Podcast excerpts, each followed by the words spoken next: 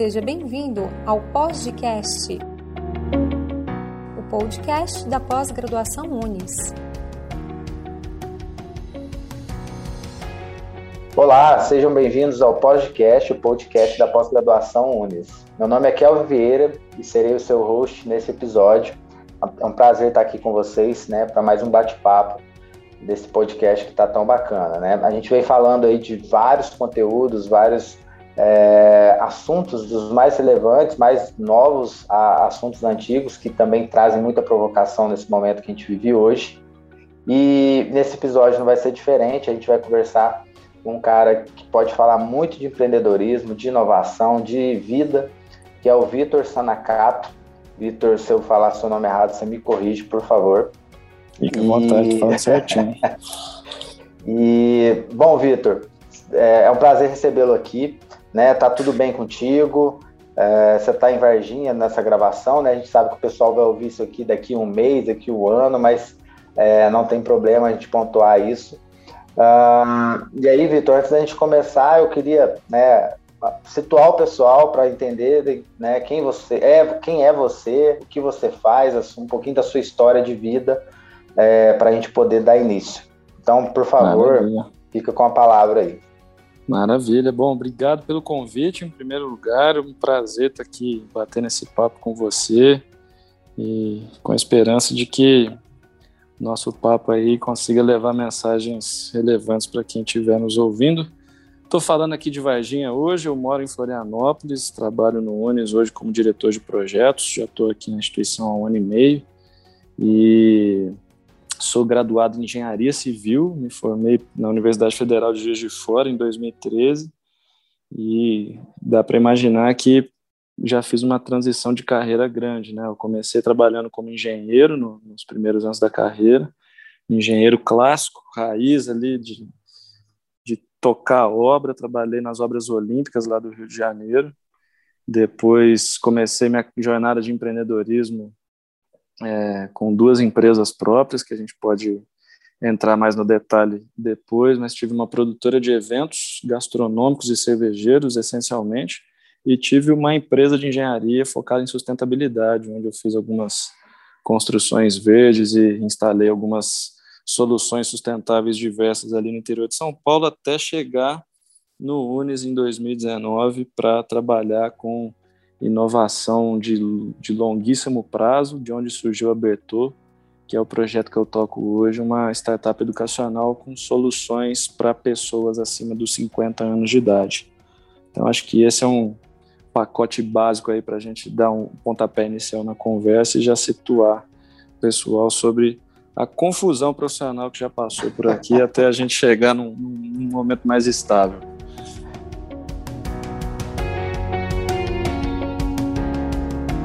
Beleza, bacana demais, Vitor. É, eu não sabia que você tinha feito federal em Juiz de Fora, bacana. Então você sempre te, esteve em Minas Gerais, né? Namorando Sim. aqui, ó. É, Minas morei, Gerais. Morei em Minas Gerais por 16 anos, cara.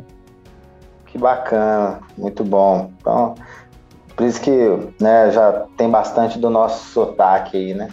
Sim, fala, sim carrega ela aqui. fala mais é... pausado. Aham, com certeza. Beleza. Ô, Vitor, e, e, assim, né? Então você comentou aí de tudo que você passou, né? É, você começou aí nessa, né, nessa pegada mais das, das áreas exatas, da engenharia, mas já, já buscando empreendedorismo, né? Montando seus, seus negócios e, e também trabalhou com obras olímpicas, né? Que projetos enormes, né? Muita coisa envolvida ali, expectativa. E, uhum. eu acredito que isso já tenha sido uma, uma inserção né, bem, é, bem diferenciada no mercado de trabalho, né? O Sim, que, que você, né, nesse, nesse início da sua carreira, o que, que você né, tem de aprendizado desse primeiro momento ali, quando você é, pós, né? Porque a gente está falando aqui para pós-graduado, né?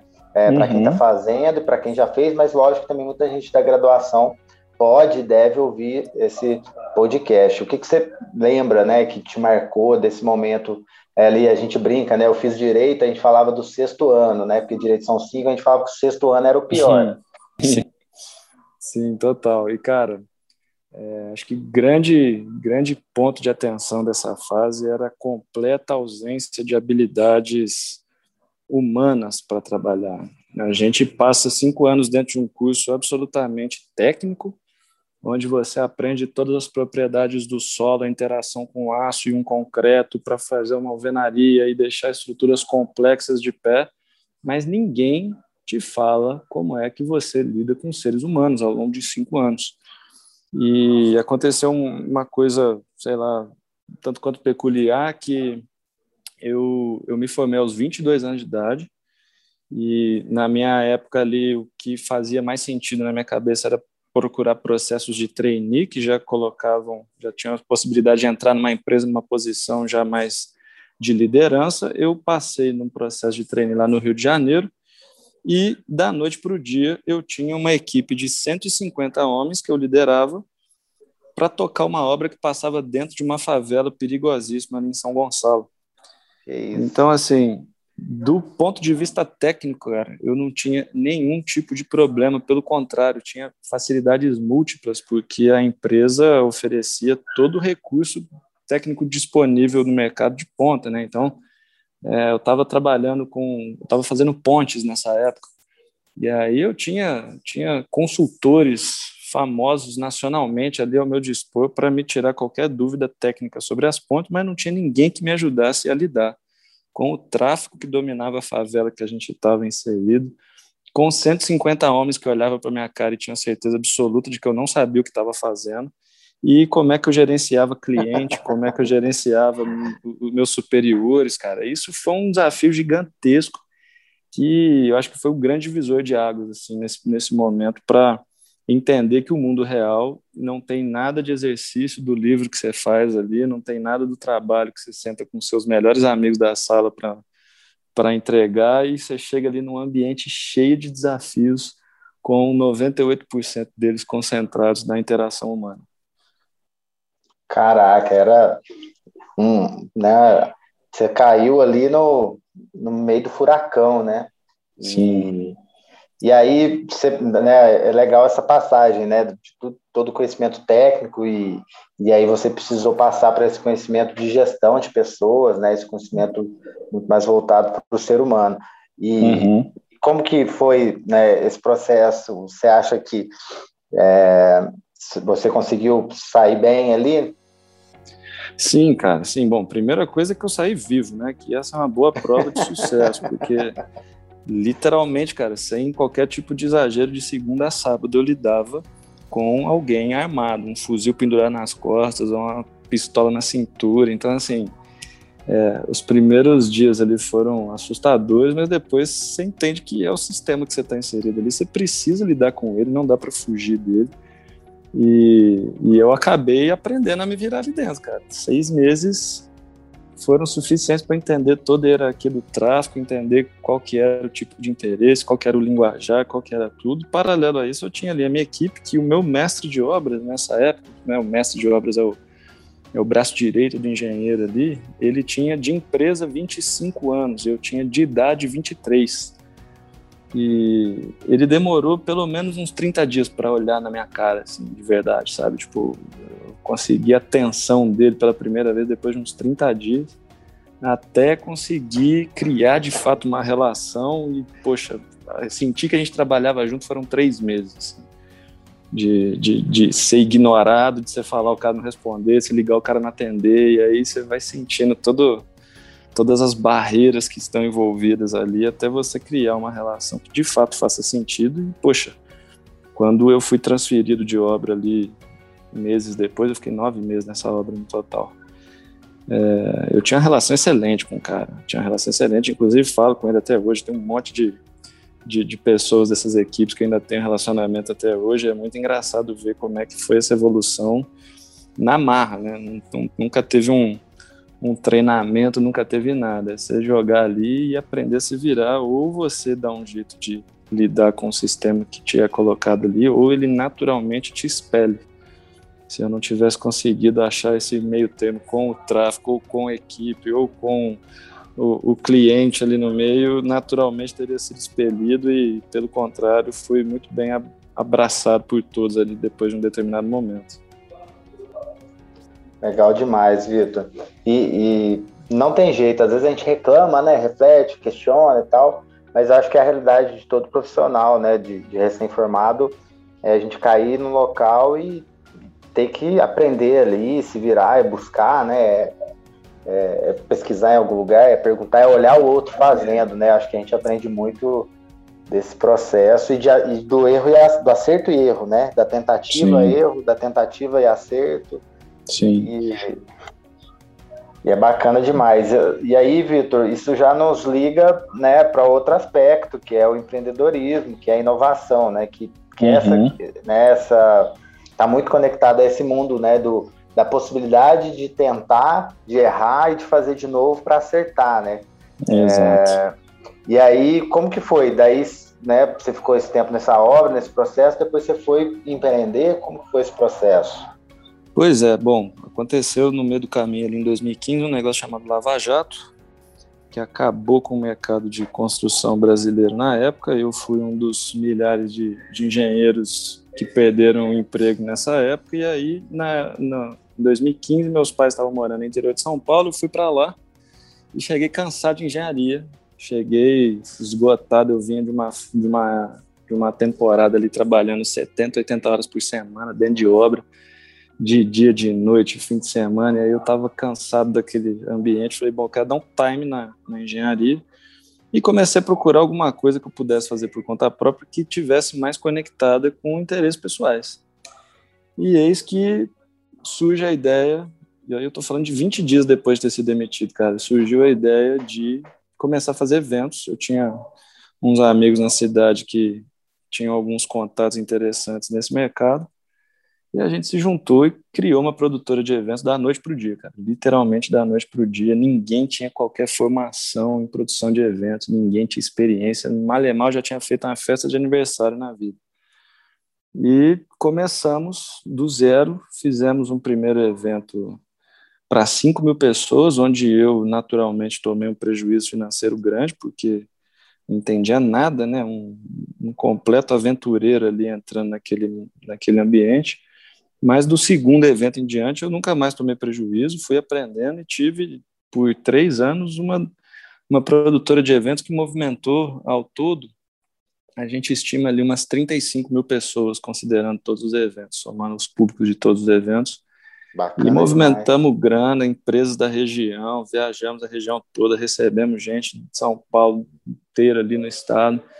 E, e, cara, o evento é um, é um ambiente muito louco, porque o erro e o acerto, ele se dá de uma forma é, ao vivo, né? Você não tem como corrigir, levar para casa, corrigir e voltar no dia seguinte. Você tem ali milhares de pessoas no ambiente e quando alguma coisa dá errado, o julgamento delas é instantâneo. Então, você aprende a se virar ali no, no modo improviso absurdo. E eu acredito muito da minha entrada no mundo da inovação que veio ali na sequência a essa, a essa capacidade que o evento proporcionou de simplesmente você ter que criar soluções ali instantâneas para problemas completamente imprevisíveis e fazer a coisa acontecer, porque não tem depois. O evento é agora, você precisa resolver agora. Então, o erro e acerto ali era num volume incrível, cara. A gente, a gente trabalhava, às vezes, 55 horas em três dias.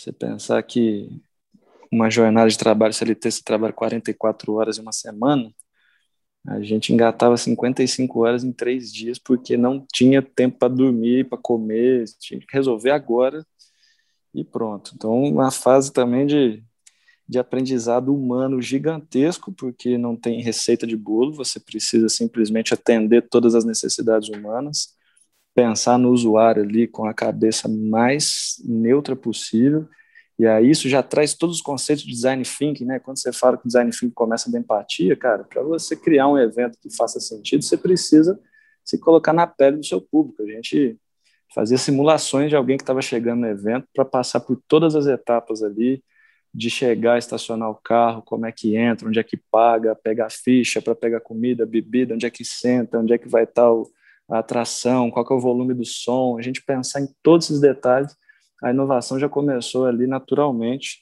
até que a gente de fato começasse a ter procedimento, a gente tinha uma estrutura já, já sabíamos todas as etapas e sentimos a profissionalização dentro do, do mercado surgir naturalmente.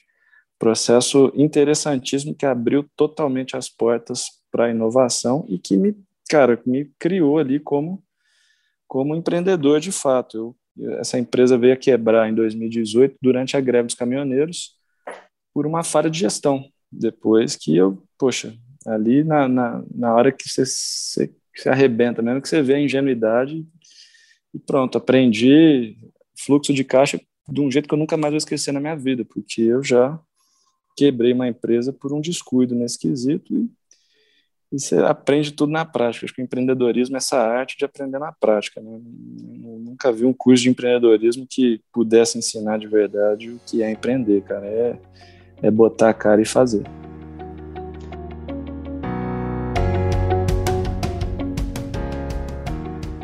Legal, Vitor. É, eu trabalho muito com eventos, né? Antes da pandemia, né? Porque tá tudo suspenso, sim, né? Sim. E, e eu brinco e, e, comento com todo mundo que muito do que eu aprendi de para pensar, aquele pensar rápido, agir, né? Aquela a gente ser proativo é, é de trabalhar com eventos. Eu trabalhei com baladas aqui em Varginha, né, com eventos grandes, né? Eu tenho amigos que têm uma grande produtora de eventos, inclusive festivais. E uhum. já trabalhei com eles nesse ritmo aí de 55 horas em três dias, de, de portaria a, a recepção de, de, de, artistas e aquela doideira, e você tem uhum. que adaptar ali e corrigir, porque não tem tempo para para chorar na hora, né? Ou, ou é. resolve ou resolve. exatamente. E a gente ganha muito essa frieza, né? De calcular, de poder entender. Uhum. É, é, bacana demais, assim, legal né, ouvir de você e eu fui né, tendo um déjà vu aqui. é, meu amigo, não é fácil não. Legal quem, demais. Dormiu, quem já dormiu em evento sabe como é que é. é um olho no peixe, outro no gato, né? Exato. É, legal demais, Vitor. E aí depois você, né, desse processo, você foi para sua segunda empresa, para a consultora, como que foi? Cara, as duas rolaram em paralelo por algum tempo. Acho que em um ano, por um ano, eu toquei as duas em paralelo. A, a empresa de engenharia ela já tinha sido desenhada na época que eu morava lá no Rio de Janeiro. Eu tinha uma insatisfação grande nessas obras gigantescas no que se no, no, no quesito sustentabilidade, cara, porque eram obras muito grandes e o, o gasto de recursos naturais ali era incrível, era muito grande. E aí eu e um amigo na época a gente começou a, a se incomodar com isso e aos domingos a gente se juntava para escrever ali um plano de negócios relacionado à sustentabilidade. E isso ficou engavetado, obviamente na época a gente não tinha nenhum tempo para para executar isso, mas depois que eu já tinha mudado para o interior de São Paulo, eu senti que ali era um ambiente bem favorável a esse projeto e chamei ele para ir para lá estava com a produtora aberta ainda, eu chamei ele, mudou lá para o interior de São Paulo e a gente começou a, a, subir a empresa. E aí a gente abriu ela na virada de 16 para 17 com o intuito de oferecer soluções sustentáveis dentro da construção civil.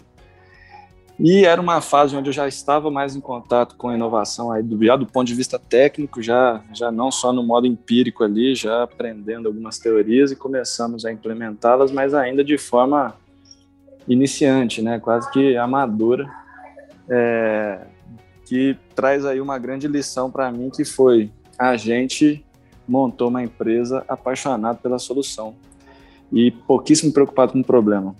Quando a gente lançou, cara, a empresa era linda, tinha tudo bonitinho, as soluções eram maravilhosas. Só faltou a gente descobrir se o mercado estava afim de gastar com isso mesmo ou não. E aí, quando a gente fez todo o nosso estudo de mercado para ver a concorrência e tudo mais, a gente não imaginou que, num dado momento, a gente se deparasse com uma concorrência que era trocar de carro ou uma viagem para Disney. Era com esse tipo de assunto que a grande massa estava preocupada. E isso fez com que o conceito de pivotagem fosse bem presente na nossa vida ali, porque a gente teve que ir trocando modelos de negócio várias vezes até achar algo que se sustentasse. Então, o objetivo no início não era construir nada, e sim adaptar algumas edificações já prontas com soluções sustentáveis. Mas logo, logo, cara, a gente viu que não ia ter como fazer isso, viramos a chave para construções verdes e ali a gente conseguiu se criar por algum tempo. Trabalhamos dois anos e meio fazendo isso. Construímos um prédio, umas três casas ali interessantes na região, mas também depois de um determinado momento vimos que ah, ainda era um mercado muito cru no quesito sustentabilidade a gente teve que fechar as portas mais uma vez para dar sequência na vida, porque a conta já não fechava mais. Entendi. É, e mais aprendizado, né, Vitor, para essa de empreendedorismo, né? É o pois é. tentativa e erro aí. Ô, Vitor, e assim, é, dentro de todo esse processo, né, de tudo isso que você passou, que você viveu, né, você teve experiência internacional também, né, viveu é, um período de intercâmbio e tudo mais. É, como que isso, né, é, o que, que você pode né, trazer para a gente assim, para gente, para que o aluno, né, que esteja ouvindo, ele consiga é, já, né, a, a, é, eu gosto muito de uma fala de um quando eu lá nos, né, uns 10 anos atrás, quando eu estive no tiro de guerra, e tinha um tenente que ele falava para a gente aprender com a dor dos outros antes para não precisar aprender com a nossa, né? Então, o que, que, o que, que você pode passar né, dessa visão aí, desse, dessas experiências, para esses alunos, para que eles já venham pensar, refletir sobre esses aspectos é, de, dessas experiências que você teve?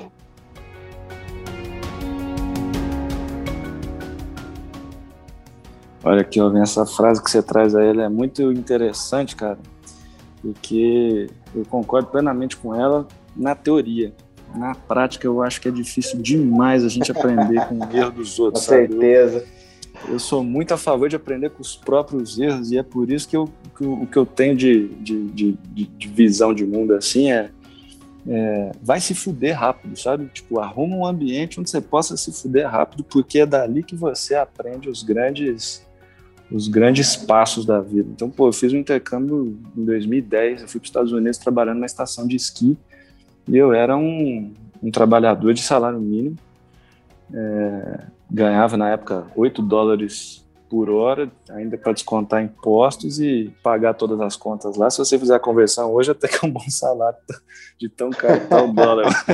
Mas para viver lá era bem apertado. E, e, mais do que o quesito financeiro, cara, o grande desafio ali era ser um dos únicos estrangeiros numa estação de esqui que era povoada por americanos de salário mínimo. Então, os caras olhavam para a gente ali, garotos brasileiros vindo trabalhar de férias por diversão, e os caras ficavam putos, porque aquele ali era um emprego que eles tinham para botar comida em casa. Então, assim, esses, esses desafios todos foram muito loucos e é, ter essa oportunidade de se fuder num lugar que bate neves, longe da tua casa, num ambiente que ninguém te conhece, não sabe onde você veio, quem que é a sua família, onde é que você estuda. Isso tudo fez acender a luz de várias coisas que eu te digo que se não tivesse passado por essa experiência, certamente eu não teria dado conta de lidar com a favela ali três anos depois, num momento em que, tipo assim, bom, eu nunca lidei com uma favela, mas eu já me fudi trabalhando antes, então eu acho que eu dou conta, sabe? Se eu não tivesse passado por essa experiência fora do país, eu, eu tenho grandes dúvidas se eu teria aguentado todo o tempo que eu fiquei lá. De tal forma que não vejo que existe um caminho comum para todos. Não acho que exista, ah, todo mundo precisa fazer um intercâmbio de trabalho para ganhar pouco e, e, ver o que é bom para a tosse. Não, eu acho que não. Eu acho que você precisa simplesmente se colocar em situações que te coloquem à prova. E aí, uma vez que você está ali, num ambiente profissional, você entende que não interessa a sua formação. Você está numa estação de esqui, ninguém quer saber se faz engenharia, se faz direito ou medicina. Você tem que resolver o problema que pintou ali naquele momento. E para isso você usa as habilidades que você tiver, as competências que você tiver, que vai se repetir ao longo da vida inteira. Então, poxa, até eu chegar aqui hoje numa instituição de ensino para trabalhar tocando projeto de inovação, cara, tendo zero formação nisso, é o que, o, o que, o que garante esse movimento é essa capacidade de resolver problema que começa a ser elaborada desde lá de trás, no momento em que o meu problema era tirar uma montanha de neve da frente de uma porta para o meu chefe poder passar. A gente vai acumulando esse, esse contexto todo aí de, de soluções de problemas até conseguir conectar a técnicas que vão estar ligadas a profissões ou projetos específicos, e isso faz com que a gente, de fato, seja capaz de resolver problemas e fazer com que a nossa atuação profissional tenha valor, gere valor e seja reconhecida por isso. Bacana demais, Vitor. Eu também, é, eu lembro dessa frase, né? Do, do, meu, ele era subtenente, do meu subtenente, então é, é, algo que a gente sempre tenta, né? Aprender com uhum. os outros, às vezes pegar umas dicas, né? Mas não Sim. tem jeito, né? Você tem que seguir a estrada para ver o caminho por si só, né? Exato. É, não dá para a gente é, só olhar um desenho ali e achar que, que vai conseguir entender tudo. Uhum. É legal demais, né? Eu acho que fica a dica aí, né, para o pessoal, né? Arranje um jeito de experimentar, né? De, de, testar, de ver se é isso que você gosta ou e, e ver os resultados, né? Uhum. E ô Vitor, e assim, já caminhando para o fim, né, do bate-papo, é, hoje você está num projeto que é muito bacana, é, que eu, e aí eu vou pedir para você comentar um pouquinho do objetivo do projeto, né, de uma maneira é, bem resumida, e uhum. mas principalmente é, eu acho que é muito legal né, os alunos da pós-graduação já entenderem, né, enxergarem é, esse mercado que você está trabalhando agora nesse projeto, porque é, a tendência é que esse mercado cresça, né? E muitos desses alunos da pós, né, que estão nos ouvindo, pode ser que no futuro tenham outros negócios, assim como o Abertor, que vão atuar com esse público, ou uhum. vão tê-los como clientes, como colegas de trabalho, ou serão eles mesmos os profissionais, né, de, desse, é, desse mundo que está vindo aí, né, que tem um, que traz tanto a terceira idade, né, ou a melhor idade, o nome que, que, que se dá para esse uhum. público. Perfeito, vamos lá então. Olha só, o que a gente notou é que existe uma grande transformação acontecendo na sociedade brasileira que não está sendo acompanhada pelo mercado. Então, trazendo aqui alguns elementos bem gerais, só para ilustrar, a gente tem um aumento da expectativa de vida já em curso há um bom tempo. A gente tem uma inversão da pirâmide etária acontecendo no Brasil e ela vai se intensificar muito nos próximos 20 anos. A gente teve recentemente uma reforma na Previdência que vai fazer com que as pessoas tenham que trabalhar por mais tempo. E a gente está vendo pela primeira vez na história da humanidade um ambiente onde os mais velhos têm pouco valor na sociedade. Né? A gente sempre teve sociedades lideradas pelos mais velhos. A velhice era um, um símbolo de sabedoria e a gente confundiu isso tudo nos últimos anos, muito em função da tecnologia, porque os, os, os nascidos ali nas décadas de 40, 50, 60, 70 vieram de um mundo 100% analógico e agora estão se adaptando a todo esse pacote tecnológico que a gente usa para viver, enquanto as nossas gerações que nasceram na década de 80, 90, 2000 já praticamente aprenderam isso no embalo e dominam hoje o mercado com muita facilidade, fazendo com que esses profissionais mais velhos se tornem obsoletos antes da hora, exatamente no momento que eles precisam trabalhar mais para poder se aposentar. Então você tem um desafio grande social aí, que é exatamente como fazer com que esses profissionais de 50, 60, 70 anos de idade, que estão ativos, que têm uma puta numa experiência prática, que têm vontade ainda de contribuir, de fazer um monte de coisas relevantes para a sociedade, tenham espaço para fazer isso, uma vez que eles estão ficando de lado aí em todos os segmentos de mercado possíveis.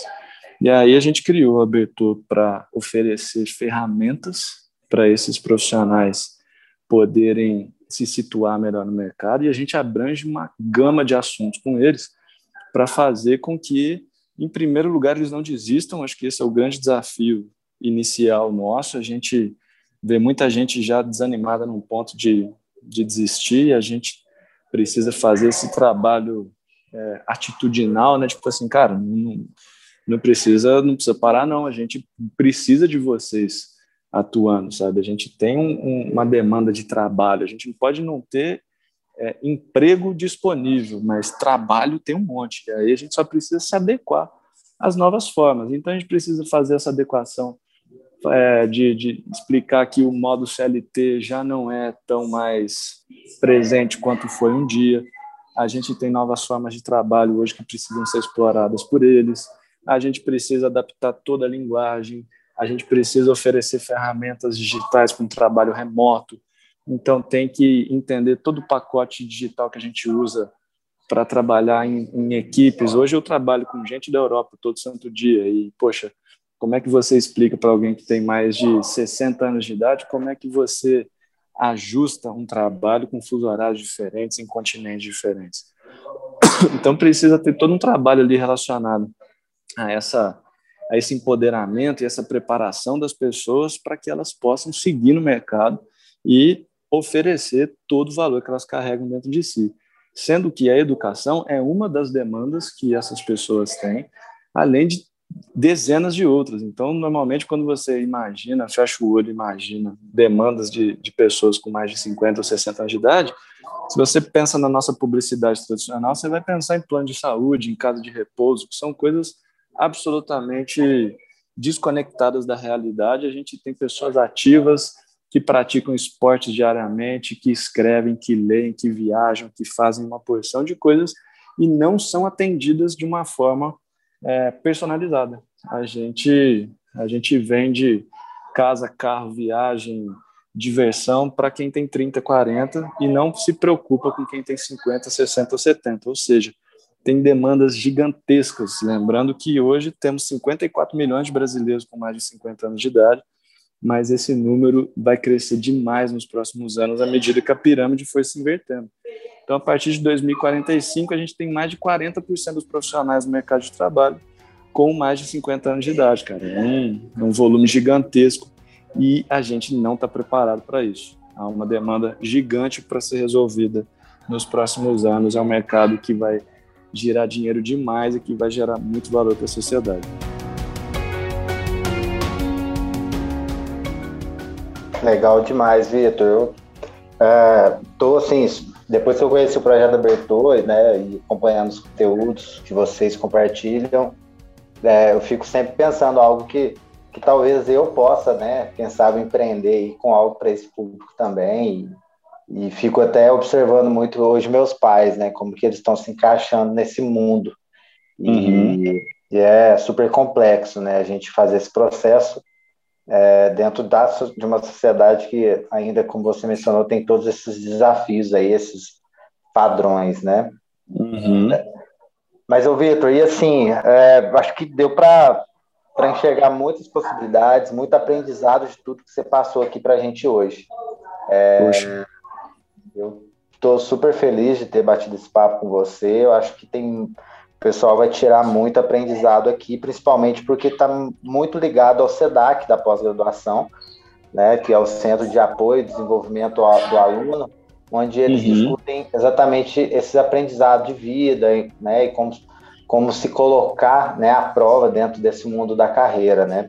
Uhum. Porque não existe conto de fadas, né? A gente está muito acostumado a ver filmes, séries aí que tudo acontece tão lindo, né? Uhum. E, e, na verdade é uma, uma batalha bem dura, né? Diariamente. Sim. Vitor, o que, que você pode deixar de conselho final para os nossos ouvintes?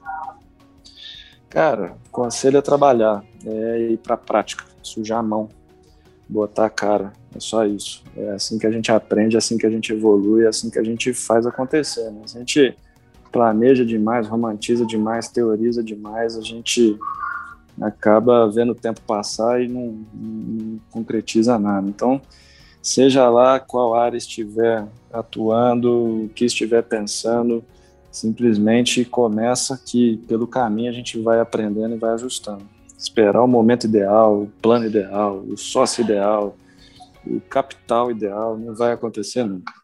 Só botar a mão na massa e ver o que, que dá. Perfeito, bom demais. Vitor, pode ficar à vontade agora para agradecer o pessoal, deixar o seu recado final, né? E, por favor, também comentar onde o pessoal pode te achar, né? As redes sociais, é, suas, é, né, suas, sua da Bertô, e outras que você quiser colocar aí, fica à vontade, o espaço é, é seu.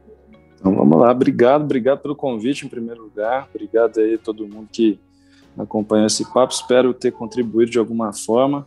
E se quiserem continuar o papo, fiquem à vontade em me chamar. Eu estou no, no, Instagram, arroba Victor Sanacato, Victor com C, Sanacato, o Kelvin deixa escrito em algum lugar aí depois. E a Bertô tá como arroba Bertô com TH, e ali estamos tentando disseminar todo tipo de conteúdo útil a essas pessoas que têm mais de 50 anos e querem se manter ativas. Então, se quiserem indicar para pais, para tios, para amigos em geral, vai ser um prazer recebê-los por lá. E é isso, cara. Obrigado. Espero que o pessoal tenha gostado e vamos em frente, né? Vamos botar a mão na massa que tem muito que se fazer nesse mundo.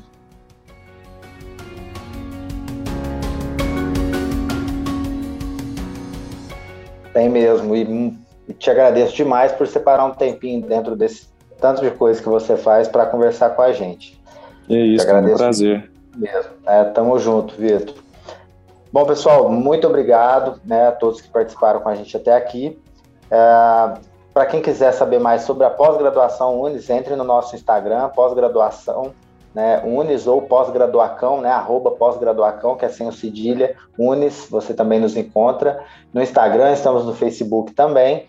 No LinkedIn, estamos como Grupo Educacional Unis. Caso você queira falar comigo, Kelvin, estou no Instagram como Kelvin Vieira BR, tá? Fiquem à vontade para falar com a gente, tirar dúvidas, sugerir, né, fazer críticas, elogios, a gente está super à disposição para ouvir vocês, porque é assim que a gente pode melhorar, né? A gente está aqui, né, Vitor, fazendo mais uma das tentativas, tentando acertar, querendo melhorar, para sempre poder é, atingir os resultados, né, e trazer algo bacana aí para o nosso cliente final, né, os nossos alunos, os nossos é, queridos alunos né, da educação básica e até a pós-graduação. Então, é, esse conteúdo, é, acho que ele é útil para todo mundo.